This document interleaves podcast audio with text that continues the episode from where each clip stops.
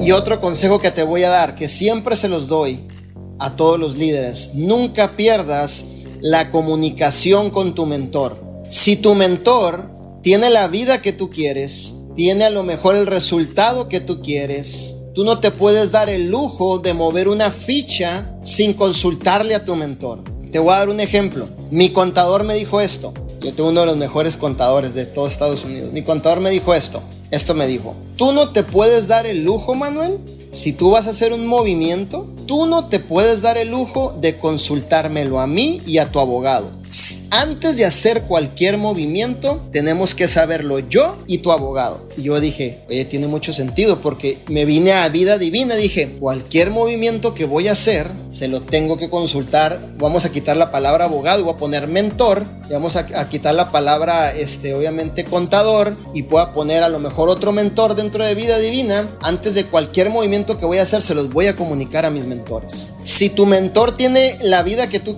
que tú deseas, el resultado que tú deseas, ya sea en propósito, ya sea en tocar vidas y transformarlas, ya sea en, desarrollar líderes, ya sea a lo mejor en tener una vida solvente económicamente, ya sea en el resultado, en el rango, como tú quieras. Tú no te puedes dar el lujo de, si vas a mover una ficha, por lo menos consultárselo a tu mentor.